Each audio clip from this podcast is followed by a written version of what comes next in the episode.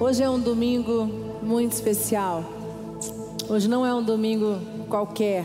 Hoje é dia de ressurreição. Como a pastora Raíssa disse, sexta-feira foi o dia da morte, dor, tristeza, aonde Jesus foi crucificado. Glória a Deus pela crucificação de Jesus, porque fomos lavados, remidos pelo sangue dele. Sábado foi um sábado de aleluia, silêncio. E quantas vezes no silêncio nós ficamos muito angustiadas, né? Angustiados.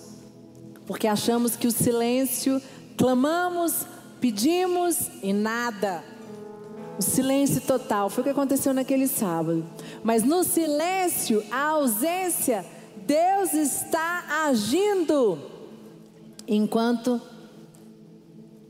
o silêncio reinava, porque ninguém sabia, Jesus morreu. Mas ao terceiro dia, quando José foi pegar o corpo para fazer um sepultamento digno de um homem, ele abre aquela pedra e não tinha nada lá, nada.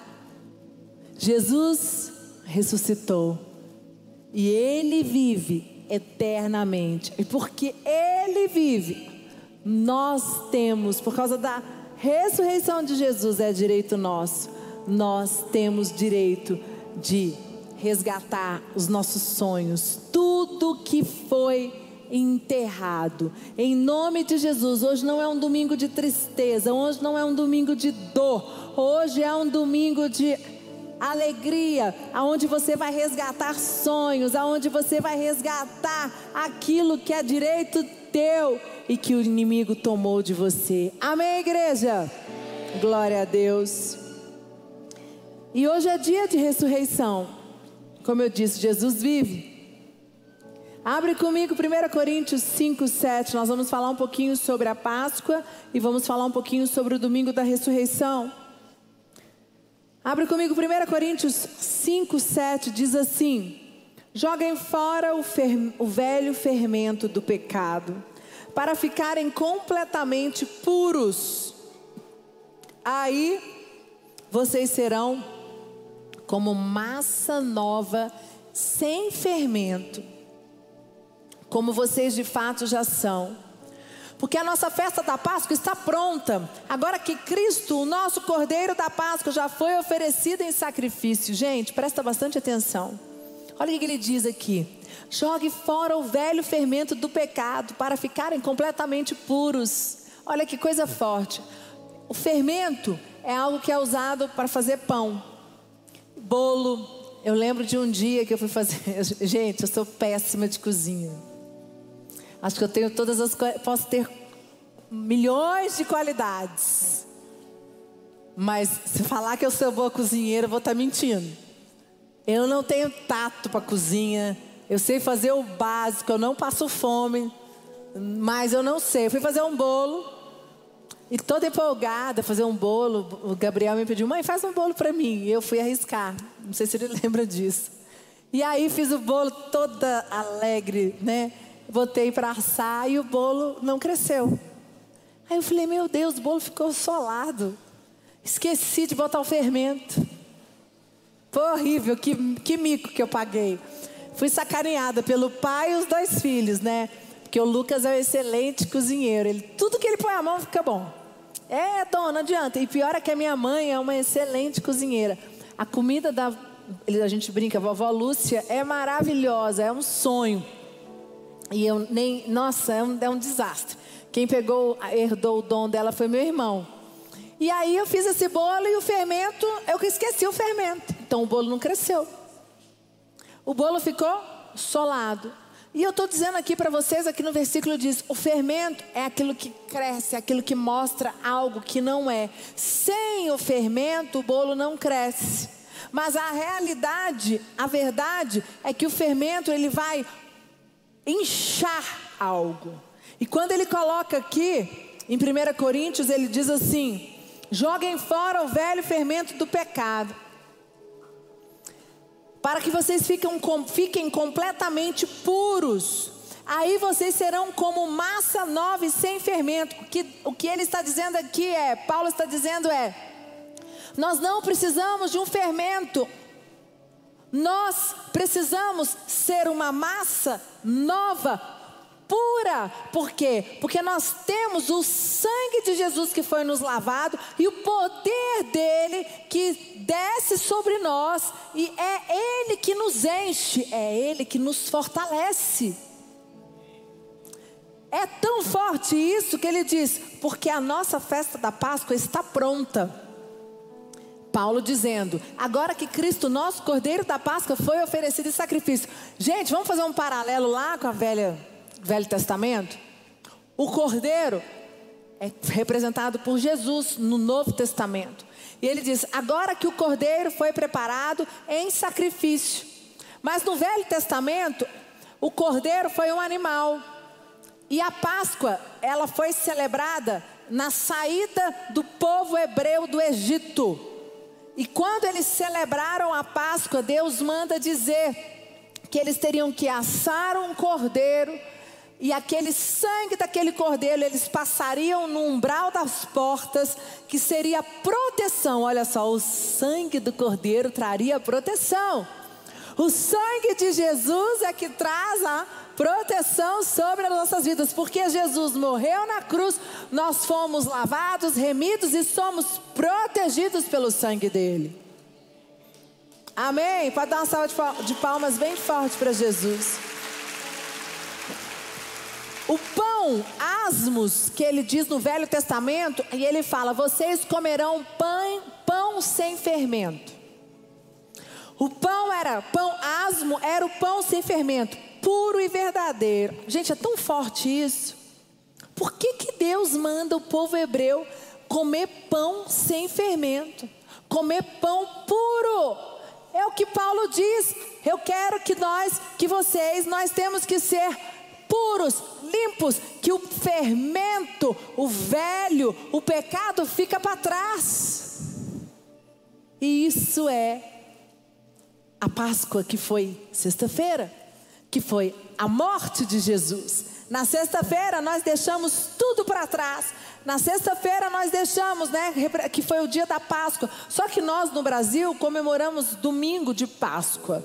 Mas hoje é dia de ressurreição. Mas não importa, é um final de semana poderoso para nós. Nós temos três dias para fazermos uma reflexão profunda. O que é que você tem que deixar para trás? Porque Deus te quer massa pura, limpa. E sabe o que acontece? Tem muita gente que não consegue acreditar que se você for puro, puro, massa limpa, pura, você não vai conquistar o que Deus tem para você, porque você precisa do fermento, do aditivo. Só que quando ele diz, olha o que, que ele diz aqui Joguem fora o velho fermento do pecado, para ficarem completamente puros. Aí vocês serão como massa nova sem fermento, como vocês de fato já são. Porque a nossa festa da Páscoa está pronta, agora que Cristo, nosso Cordeiro da Páscoa, foi oferecido em sacrifício. E o que Deus disse ao povo dele foi: como o pão puro, deixe o fermento, o pecado fora das vossas vidas. E é o que eu quero dizer para você nessa noite. Ainda é tempo de nós fazermos uma reflexão, porque hoje é dia de ressurreição, ainda são 20 horas. Até 23, 59 é dia de ressurreição. Só que presta bastante atenção. Para você viver a ressurreição na sua vida, algo tem que morrer.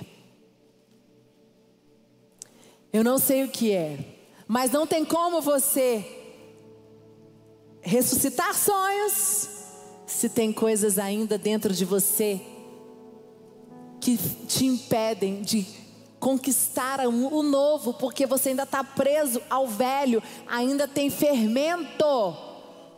E Deus diz: Eu quero vocês sem fermento, massa pura, massa limpa, porque o que Ele quer de nós é uma conexão verdadeira, profunda, poderosa com o Espírito Santo. Ele é o único que pode habitar dentro de nós. O fermento não pode ocupar o lugar do Espírito Santo na nossa vida. E é o que muitas vezes acontece. Abre comigo em Êxodo 12, 1. Não, 12, não, anota por favor. 12, do 1 ao 21. Você vai abrir o versículo 8, pode colocar. Então você vai guardar aí um texto, Êxodo 12, do 1 ao 21. Você vai ler depois, eu não tenho tempo.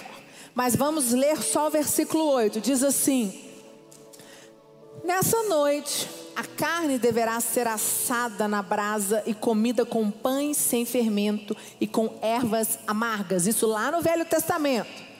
Carne do cordeiro ou cabrito representa a morte de Cristo e perdão dos pecados. Cara, Deus é Deus é perfeito, Deus é poderoso. Ele manda você pegar um cabrito, um carneiro, assar e pegar o sangue dele e falar: é esse sangue que você vai passar no portal da tua casa. Ele já tinha preparado a saída dos hebreus, ele sabia o que ele estava fazendo.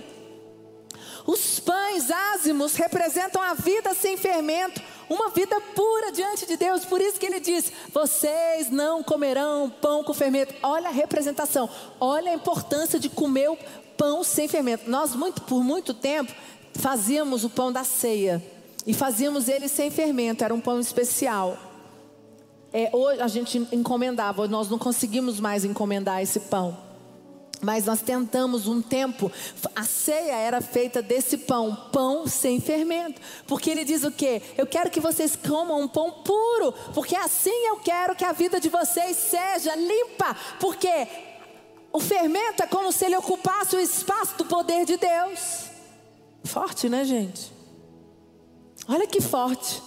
Se você der espaço para o fermento, que ele vai inchar, ele vai é, é, ocupar um espaço, o poder de Deus não tem como entrar e tomar a tua vida, porque o fermento está ocupando. Aí ele diz aqui: pães ázimos representam a vida sem fermento, é uma vida pura diante de Deus. E lá Paulo fala isso em Coríntios. Eu quero que vocês sejam uma massa pura. Ele diz o que aqui? Como massa nova sem fermento Ervas amargas representam o passado sofrido que não devemos esquecer. Quando ele coloca na ceia dos hebreus as ervas amargas, Deus não queria que aquele povo esquecesse quem eles foram, de onde eles saíram. E o pior é que eles esqueceram, né?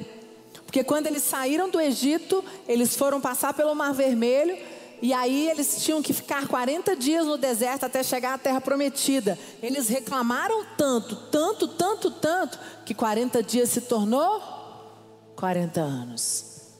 Misericórdia. Que Deus tenha misericórdia da nossa vida, que nós não precisamos passar 40 anos no deserto por causa de murmuração.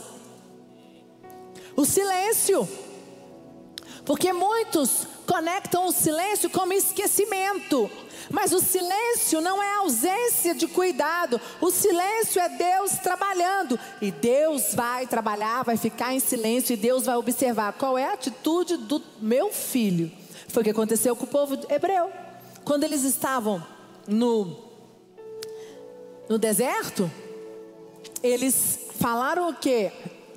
Calma, eu vou dar o que? O maná vai ter o que comer. E eles começaram a reclamar, reclamar, murmurar, murmurar. Foi tanta murmuração que Deus passou de 40 dias para 40 anos. Abre o versículo 12 e o 13 do mesmo texto, Êxodo 12. Vamos lá. Diz assim: Nessa noite eu passarei pela terra do Egito e matarei todos os primeiros filhos, tanto das pessoas como dos animais, e castigarei todos os deuses do Egito eu sou o Senhor, o sangue nos Eu sou o Senhor. O sangue nos batentes da porta será um sinal para marcar as casas aonde vocês moram. Quando estiver castigando o Egito, eu verei o sangue, então passarei por vocês sem parar, para que não sejam destruídos por esta praga. Quando ele está colocando aqui que o sangue no batente das portas era um sinal para marcar os casos, as casas aonde eles moravam. E ele diz: quando eu estiver castigando o Egito, eu verei o sangue nas portas e passarei por vocês sem parar. Olha que coisa forte. Quer dizer, Deus preparou tudo. Deus preparou. Pega o sangue da mesma forma que ele preparou no Velho Testamento, quando ele manda Jesus, o sangue de Jesus nos lava, nos purifica, nos redime de todo pecado. Sabe qual é o problema? Nós não acreditamos quantas vezes nós estamos presos a situações do passado, o diabo ainda nos acusa de, de atitudes que você teve. E eu quero dizer para você: se você é nova criatura, se você aceitou Jesus como Senhor e Salvador da tua vida, o diabo não pode te acusar, porque o sangue de Jesus já te lavou, o sangue de Jesus te redimiu de todo pecado. Amém, igreja? Sabe, você não pode aceitar essa acusação. Você precisa tomar posse e dizer: Eu não aceito, eu não aceito situações do meu passado. Foi isso que Jesus foi fazer na cruz. Quando Deus, eu, eu preguei essa, uma palavra, sacrifício de amor. Quando Deus envia o filho dele, Jesus, vir como homem e morrer como homem, passar por todo o processo, sentir dor. Quando eles estavam em frente ao governador, eles podiam escolher Barrabás ou Jesus, eles escolheram quem? Barrabás, e Barrabás era um ladrão. Como isso, gente? Que misericórdia, um homem que não tinha culpa de nada, que somente fez milagres, somente curou. E aí aquele povo chega e fala: solta Barrabás. Mas estava tudo dentro do plano, porque se Jesus tivesse sido solto, o, o sangue de Jesus não tinha sido liberado para vir sobre as nossas vidas, nós não estaríamos aqui, porque seríamos homem, uma homem e mulher cheio de pecados. O pecado ia nos acusar o tempo todo. Versículo 22, abre para mim, diz assim: Peguem um galho de sopo e o molhem no sangue que estiver na bacia, e passem nos batentes dos lados e de cima da porta das suas casas e que ninguém saia da casa durante a noite. Quando o Senhor passar para matar os egípcios, verá o sangue ali nos batentes, e não deixará que o anjo da morte entre nas suas casas para matá-lo. Eu quero dizer para você: o sangue de Jesus te protege de qualquer situação. Como ele protegeu aqui no Velho Testamento.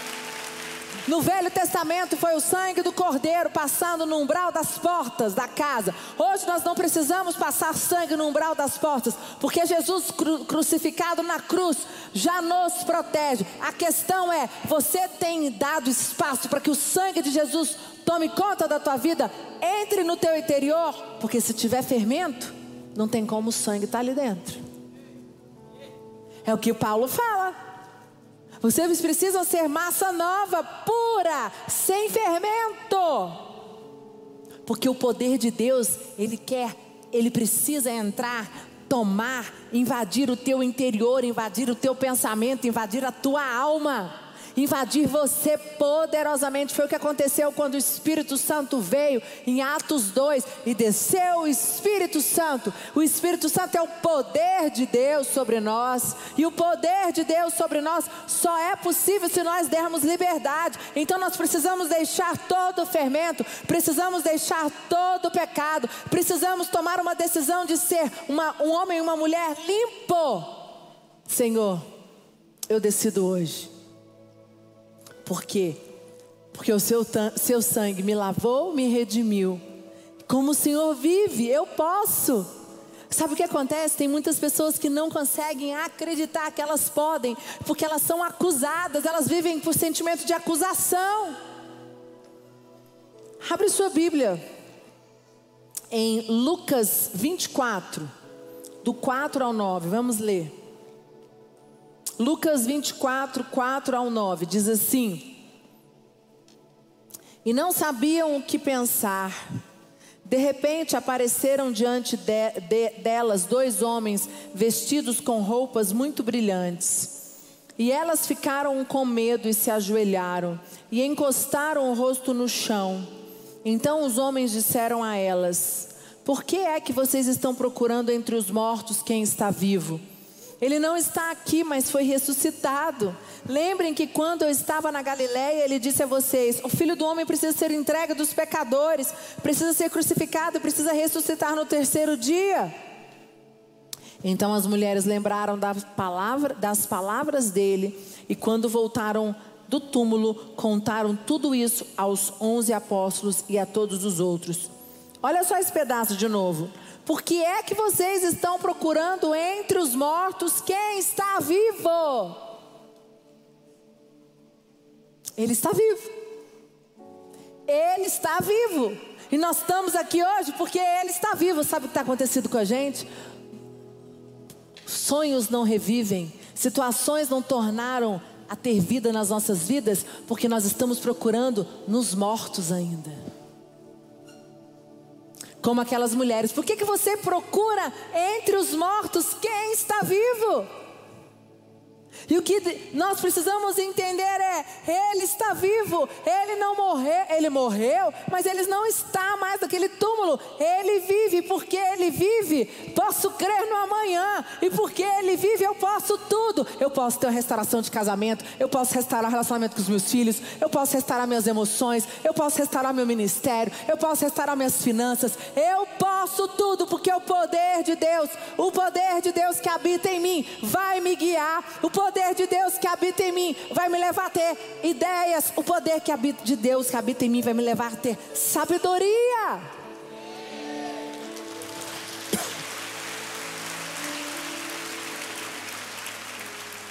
Sabe?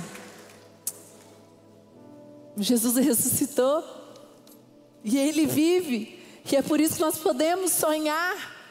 Imagina você, pensa nas, em situações que você errou, você não queria ter feito e fez, e se não tivesse a morte dele e ele tivesse vivido, você ia estar aqui hoje frustrado, dizendo assim: eu não posso reconstruir meu casamento mais, eu não posso reconstruir meus relacionamentos, eu não posso reconstruir as minhas empresas. Acabou, eu, eu tenho que ser. É, é, eu tenho que aceitar o meu, esse fim, que foi isso que eu fiz. Essa atitude, as minhas atitudes, as minhas escolhas me levaram para esse. Mas eu quero dizer para você que, mesmo você tendo escolhas erradas, Deus é poderoso para restaurar, para fazer uma rota diferente. E você pode sim dar a volta por cima, porque Ele vive. Porque se Ele vive na tua vida, se Ele vive no relacionamento com teus filhos, se Ele vive na tua casa, se Ele vive nas tuas finanças, você pode. Amém, igreja?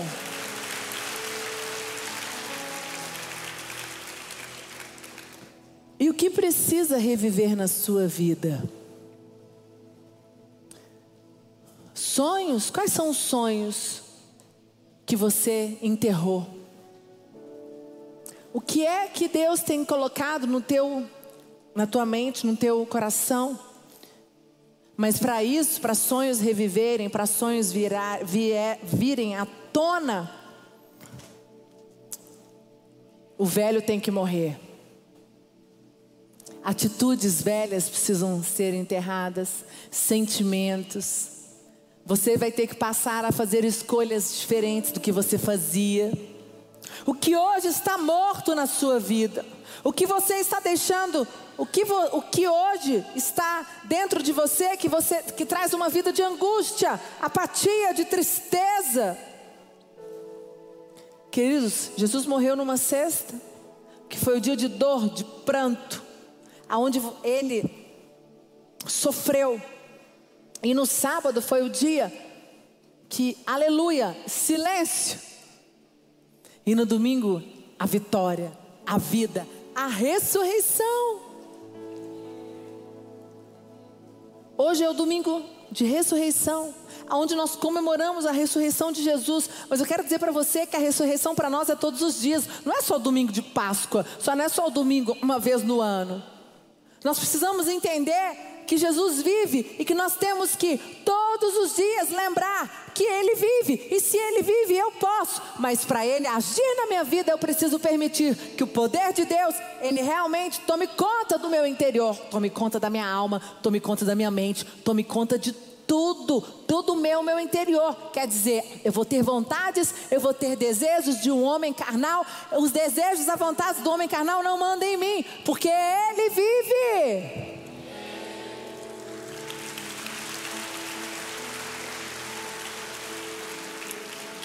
Uma pessoa me procurou um dia e falou assim: Eu destruí meu casamento. Eu tive uma atitude, minha esposa traía minha esposa. O que, que eu faço? Aí eu falei: Jesus vive. E se você deixar Jesus entrar na tua vida, o poder dele agir, você pode reconstruir seu casamento. Não, a minha esposa não, não quer. Eu falei: você pode. Você precisa tomar uma decisão, a partir de você, uma mudança radical. Uma mudança. Você vai ter que mudar a maneira que você é, quem você se comporta como homem, como você lida com, com mulheres. Você vai ter que conquistar a tua esposa. E, e eu fiz um desafio com essa pessoa.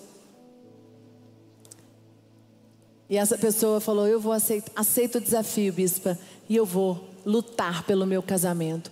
Hoje, esse casal está totalmente restaurado, porque ele permitiu que Jesus vivesse dentro do casamento, dentro das emoções, dentro das vontades. É isso é o poder de Deus, porque se nós entendemos isso, ele vai dominar o nosso, nosso interior. Aí quando vem a vontade do homem carnal, quando vem o fermento, quando ele incha, aí você tem que lembrar, peraí, se eu ficar com o velho fermento, eu não vou ser massa pura. Não tem como ele habitar dentro de mim. É uma decisão. É difícil, mas é uma decisão, mas é possível. Jesus ressuscitado nas nossas vidas, o poder de Deus nas nossas vidas nos faz, nos, é, é, é, ele faz novas conexões, nos ajuda a falar a língua que precisamos para ganhar a nossa família. Ele nos dá a língua erudita para nós conquistarmos novos patamares, novos empregos.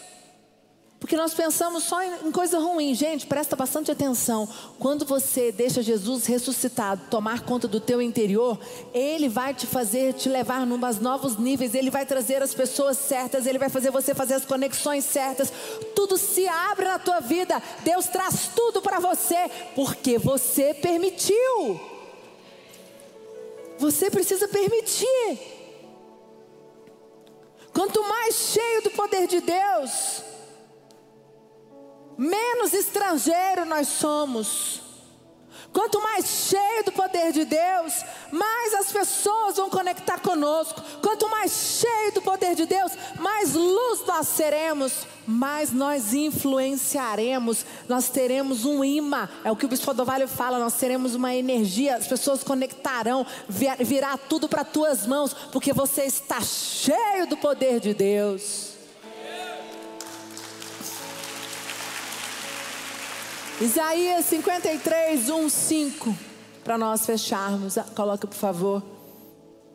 Isaías 53, 1, 5 diz assim: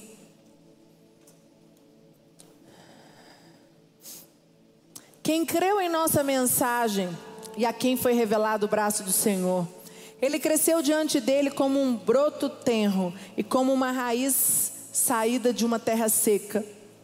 Ele não tinha qualquer beleza ou majestade que nos atraísse. Nada havia em sua aparência para o que desejássemos. Foi desprezado e rejeitado pelos homens. Um homem de dores experimentado no sofrimento, como alguém de quem os homens escondem o rosto, foi desprezado e nós não tínhamos em estima. Certamente Ele tomou sobre si as nossas enfermidades e sobre si levou as nossas doenças. Contudo, nós o consideramos castigado por Deus, por Deus atingido e afligido. Mas Ele foi traspassado por causa das nossas transgressões, foi esmagado por causa das nossas iniquidades. O castigo que nos trouxe a paz estava sobre Ele, e pelas Suas feridas fomos curados.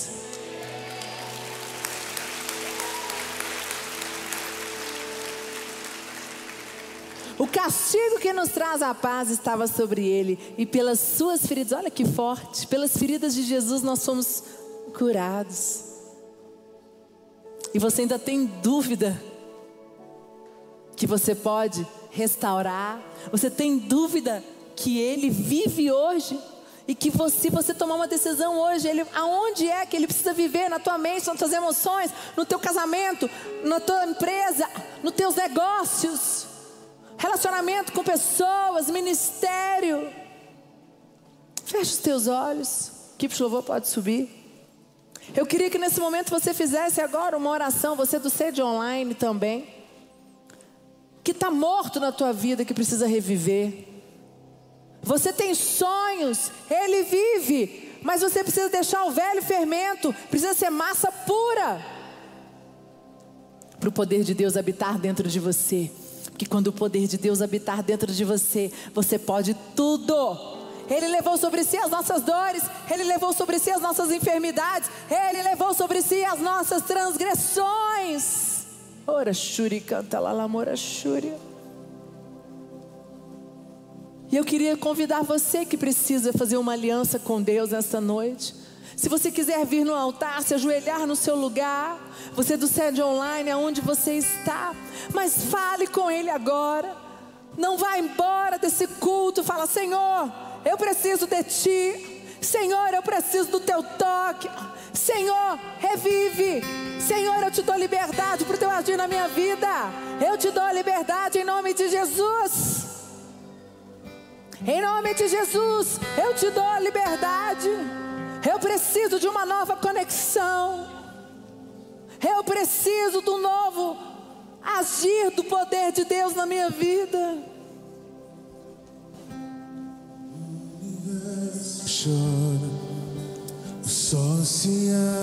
Vai orando.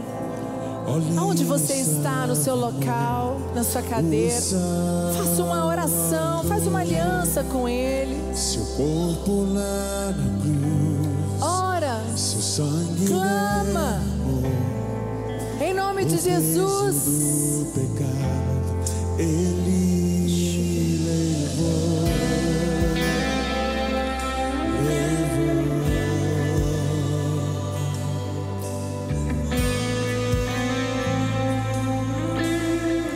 Oh Espírito Santo, vai agindo. Vai agindo. Oh Espírito Santo. Se respirar, entrega sem controle.